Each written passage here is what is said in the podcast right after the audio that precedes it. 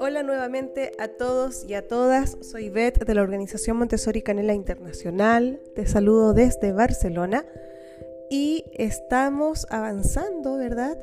En estos episodios especiales donde te estoy leyendo algunos capítulos de diferentes libros de María Montessori en donde ella habla sobre el movimiento. Ya hemos compartido varios episodios y digamos que empezamos ya a entrar en aquellos libros que son una literatura más clásica, podríamos decirlo así, de María Montessori. Me refiero al Niño el secreto de la infancia, La mente absorbente del niño, El método de la pedagogía científica y las conferencias de Londres en 1946. Los siguientes episodios van a ser entonces capítulos de estos libros y también he de decir que otro clásico es el Ideas Generales sobre mi método, el manual práctico que ya te compartí el capítulo eh, de educación motriz y ese libro tenemos que recordar que fue editado por primera vez en el año 1928. Entonces vamos a continuar con El niño el secreto de la infancia. Este libro, su primera vez que fue editado fue en el año 1936. Recuerda siempre tener la fecha en mente, sobre todo porque el tipo de escritura que tiene María Montessori evidentemente corresponde a las características de esa época. Por eso habla del niño, habla del hombre, ¿verdad? En temas de género, que a veces nos puede parecer que no es inclusivo el lenguaje que se usa pues en esa época eh, habían eh, otros temas y la forma de escritura era la que aparece en, este tipo de literatura, no solo de ella, ¿eh? también si vamos a leer las obras de Vygotsky, de Piaget, ¿sí? de, de toda la gente que estuvo en los primeros 50 años del siglo XX aportando, Freinet, todos tienen allí, ¿verdad?, su pluma deja entrever todos los sucesos políticos, sociales, el contexto en el que se fue desarrollando todo su trabajo. Entonces vamos a compartir del libro El niño el secreto de la infancia, que la primera edición fue en el año 1936, el capítulo 15 que se refiere a el movimiento. Recuerda que si quieres puedes traer una libretita, un lápiz y tomar ahí anotaciones de aquellas ideas que resuenen más contigo.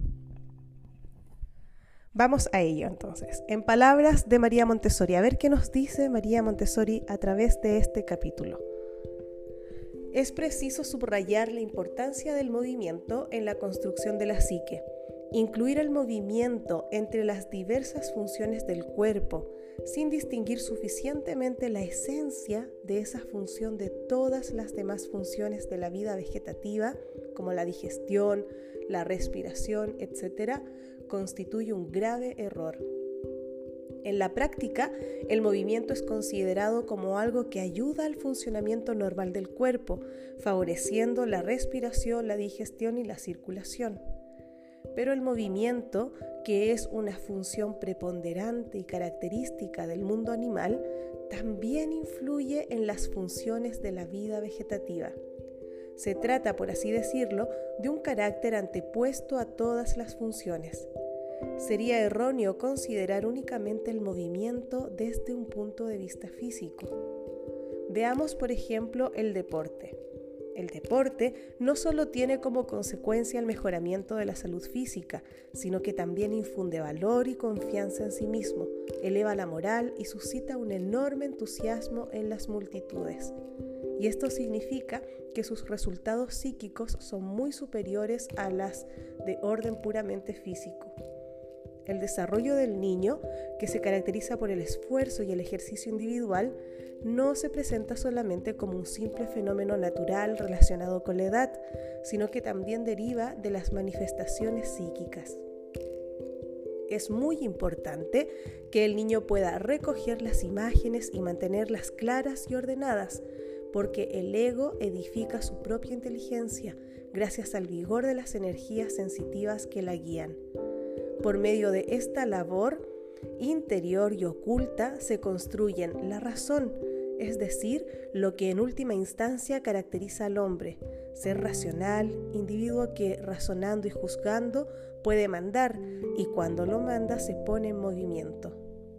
Frente al niño, el adulto adopta la actitud de quien espera que su razón se desarrolle con el tiempo, es decir, con la edad, y como que advierte la fatiga del niño, que crece gracias a sus propios esfuerzos, no le presta ninguna ayuda.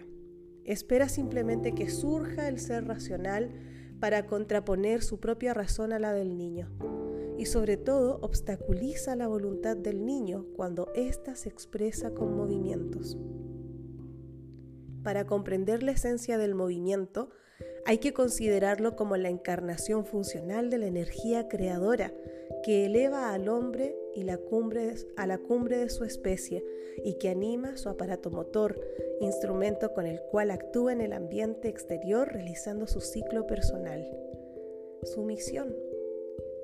El movimiento no solo es expresión del ego, sino también factor indispensable para la construcción de la conciencia y es el único medio tangible que pone el, al ego en relaciones perfectamente determinadas con la realidad exterior.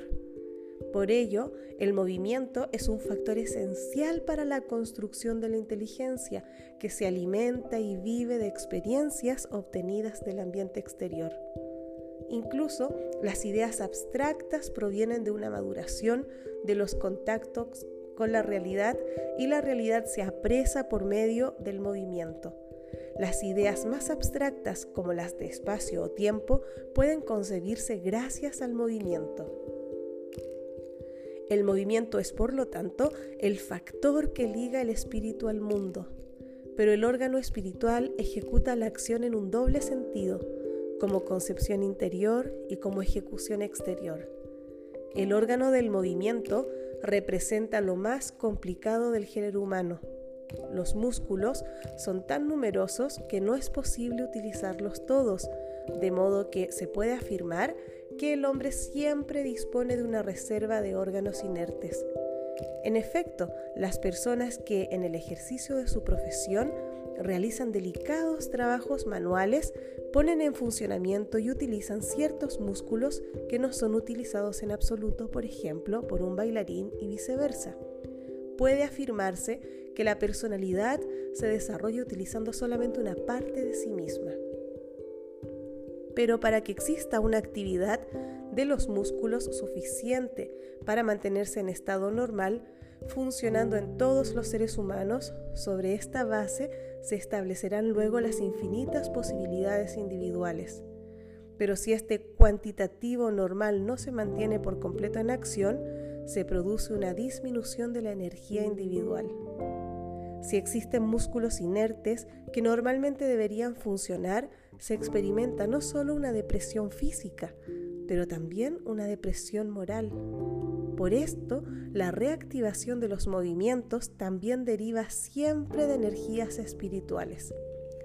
Pero lo que permite comprender mejor la importancia del movimiento es el conocimiento de la conexión directa que existe entre las funciones motrices y la voluntad. Todas las funciones vegetativas del organismo, aunque se hayan ligadas al sistema nervioso, son independientes de la voluntad. Cada órgano tiene su propia función fija que ejecuta constantemente y las células y los tejidos poseen la estructura adecuada a las funciones que deben realizar como algunos profesionales u obreros especializados hasta tal punto que son incapaces de hacer algo que escape a su especialidad. La diferencia fundamental entre estos elementos y las fibras musculares reside en el hecho de que, aunque en las fibras musculares las células son aptas para su propio trabajo especializado, no funcionan de modo continuo por sí mismas, sino que precisan una orden para entrar en acción y sin esa orden no actúan. Podríamos compararlo con unos soldados que esperan las órdenes de sus superiores y que solo se preparan con disciplina y obediencia. Las células de que hablábamos más arriba tienen funciones determinadas, como por ejemplo la de secretar leche o saliva, fijar el oxígeno, eliminar las sustancias nocivas o combatir los microorganismos y entre todas, con su perpetuo trabajo, mantienen la economía orgánica. Igual como actúan las organizaciones del trabajo en el organismo social. Su adaptación a un trabajo determinado es esencial para el funcionamiento del conjunto. En cambio, la multitud de células musculares debe ser libre, ágil y rápida para estar siempre dispuesta a obedecer las órdenes. Pero para obedecer hay que estar preparado. Y como la preparación se consigue a través de un prolongado ejercicio, para obtener la coordinación entre los varios grupos que deberían actuar conjuntamente y ejecutar con exactitud las indicaciones de la orden, es indispensable realizar ese ejercicio. Esta perfecta organización se basa en una disciplina que permite que una orden procedente del centro llegue hasta cualquier punto periférico y a cada individuo y en estas condiciones el organismo en su conjunto puede realizar verdaderos milagros. ¿De qué serviría la voluntad sin su instrumento? Por medio de este movimiento, la voluntad se difunde por todas las fibras y se realiza. Asistimos a los esfuerzos que realiza el niño y a las luchas que sostiene para conseguir esta finalidad.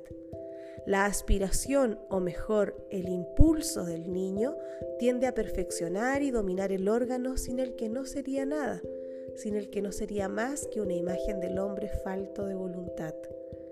En este caso, no solo no podría exteriorizar los frutos de su inteligencia, sino que ésta tampoco daría ningún fruto. El órgano de la función volitiva no es solo un instrumento de ejecución, sino también de construcción. Una de las más inesperadas y por tanto más sorprendentes manifestaciones de los niños que actuaban libremente en nuestras escuelas fue el afán y exactitud con que ejecutaban sus trabajos. En el niño que se halla en condiciones de vida libre, se manifiestan los actos con los que intenta no solo apresar las imágenes visibles del ambiente, sino también el afán por la exactitud en la ejecución de las acciones. Entonces el espíritu aparece como impulsado hacia la existencia y la realización de sí mismo. El niño es un descubridor, un hombre que nace de una nebulosa, como un ser indefinido y espléndido que busca su propia forma. Libro El niño, el secreto de la infancia, capítulo 15, El movimiento, y este libro fue editado por primera vez en el año 1936.